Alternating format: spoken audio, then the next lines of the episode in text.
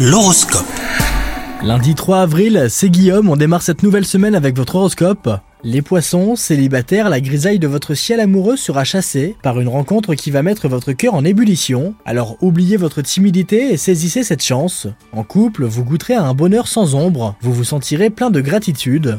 Au travail, de possibles obstacles surviendront ce jour, mais surtout ne les laissez pas vous décontenancer, voyez-les comme une opportunité de travailler votre capacité d'adaptation.